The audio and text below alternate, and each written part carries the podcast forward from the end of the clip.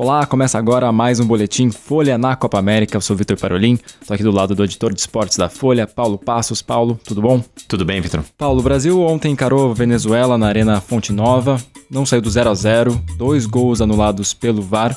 Tem uma matéria no site da Folha com a reação do Tite. Tite criticou ali a falta de pontaria, mas minimizou a crítica da torcida que chegou a vaiar ali a seleção em vários minutos, né? É, a gente teve vaia é, em Salvador, como já tinha tido é, aqui em São Paulo no jogo de estreia, e o Brasil volta a jogar em São Paulo no próximo sábado.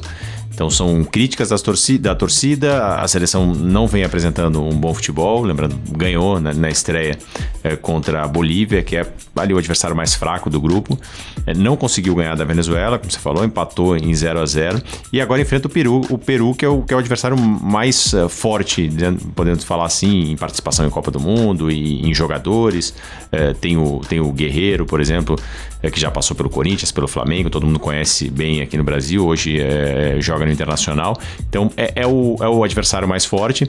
Vai chegar é, na última rodada, é, ainda com a classificação não garantida. É, é, muito difícil o Brasil não classificar, mas é, se esperava ali que depois de jogos contra Bolívia e Venezuela, o Brasil já, já chegasse contra o Peru classificado. Isso não vai acontecer. E o Tite minimizou uh, críticas uh, da torcida, mas uh, fez ali, podemos dizer assim, uma autocrítica em relação ao time, né, um ponto específico, a questão da, da pontaria. E uh, a gente acredita ali, há uma chance grande do Tite mexer nesse time, né? Então, uh, principalmente no ataque, né? o Tite, como todos sabem, não, tem o Neymar, foi cortado na, naquele amistoso, depois daquele amistoso contra o Qatar, quando se lesionou.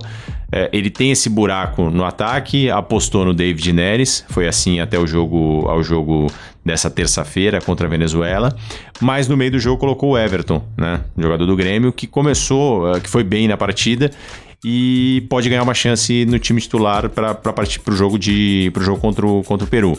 Então seria uma alteração ali do, do, do, Tite, numa função que ele, de jeito bem peculiar do Tite, chama de externos desequilibrantes. é bem cara do Tite chamar é disso. bem cara do Tite. A gente até tem uma, uma reportagem, se o leitor, é, é, é, o ouvinte, é, quiser é, procurar. É, em abril a gente fez sobre isso, sobre esses termos. Né? O Tite é muito, é muito característico do Tite, mas não é só dele. Outros técnicos do Brasil hoje em dia usam terço, amplitude, entrelinhas, externos desequilibrantes. Então é um linguajar novo. Uma época era o quadrado mágico, o né? O quadrado mágico ali em 2006, mas aí é mais um nome, né, em relação a, a, a uma seleção que tinha quatro jogadores é, espetaculares.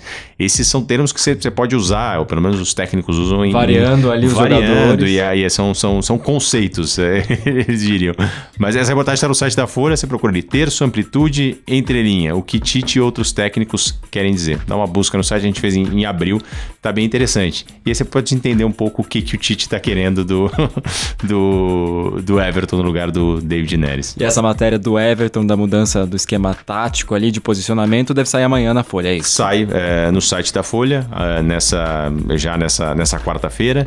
Uh, a reportagem do Marcos Guedes está acompanhando a seleção aí na, na, na Copa América. Legal. Paulo, só para a gente fechar aqui, para o nosso ouvinte ficar bem ligado no calendário aqui da Copa América. Nessa quarta, bola deve rolar daqui a pouco para Colômbia e Catar. Tem também Argentina e Paraguai ainda nessa quarta. Quinta-feira, Uruguai e Japão. Sexta, Equador e Chile, fechando ali a segunda rodada da fase de grupos da Copa América. No sábado, começa a terceira rodada. Tem Bolívia e Venezuela, tem Peru e Brasil, como a gente comentou aqui, no Morumbi. E domingo, Catar e Argentina, e Colômbia e Paraguai. Tem mais bola rolando, claro, na segunda-feira, mas lá você vai estar bem acompanhado com mais um boletim Olha na Copa América. Até lá!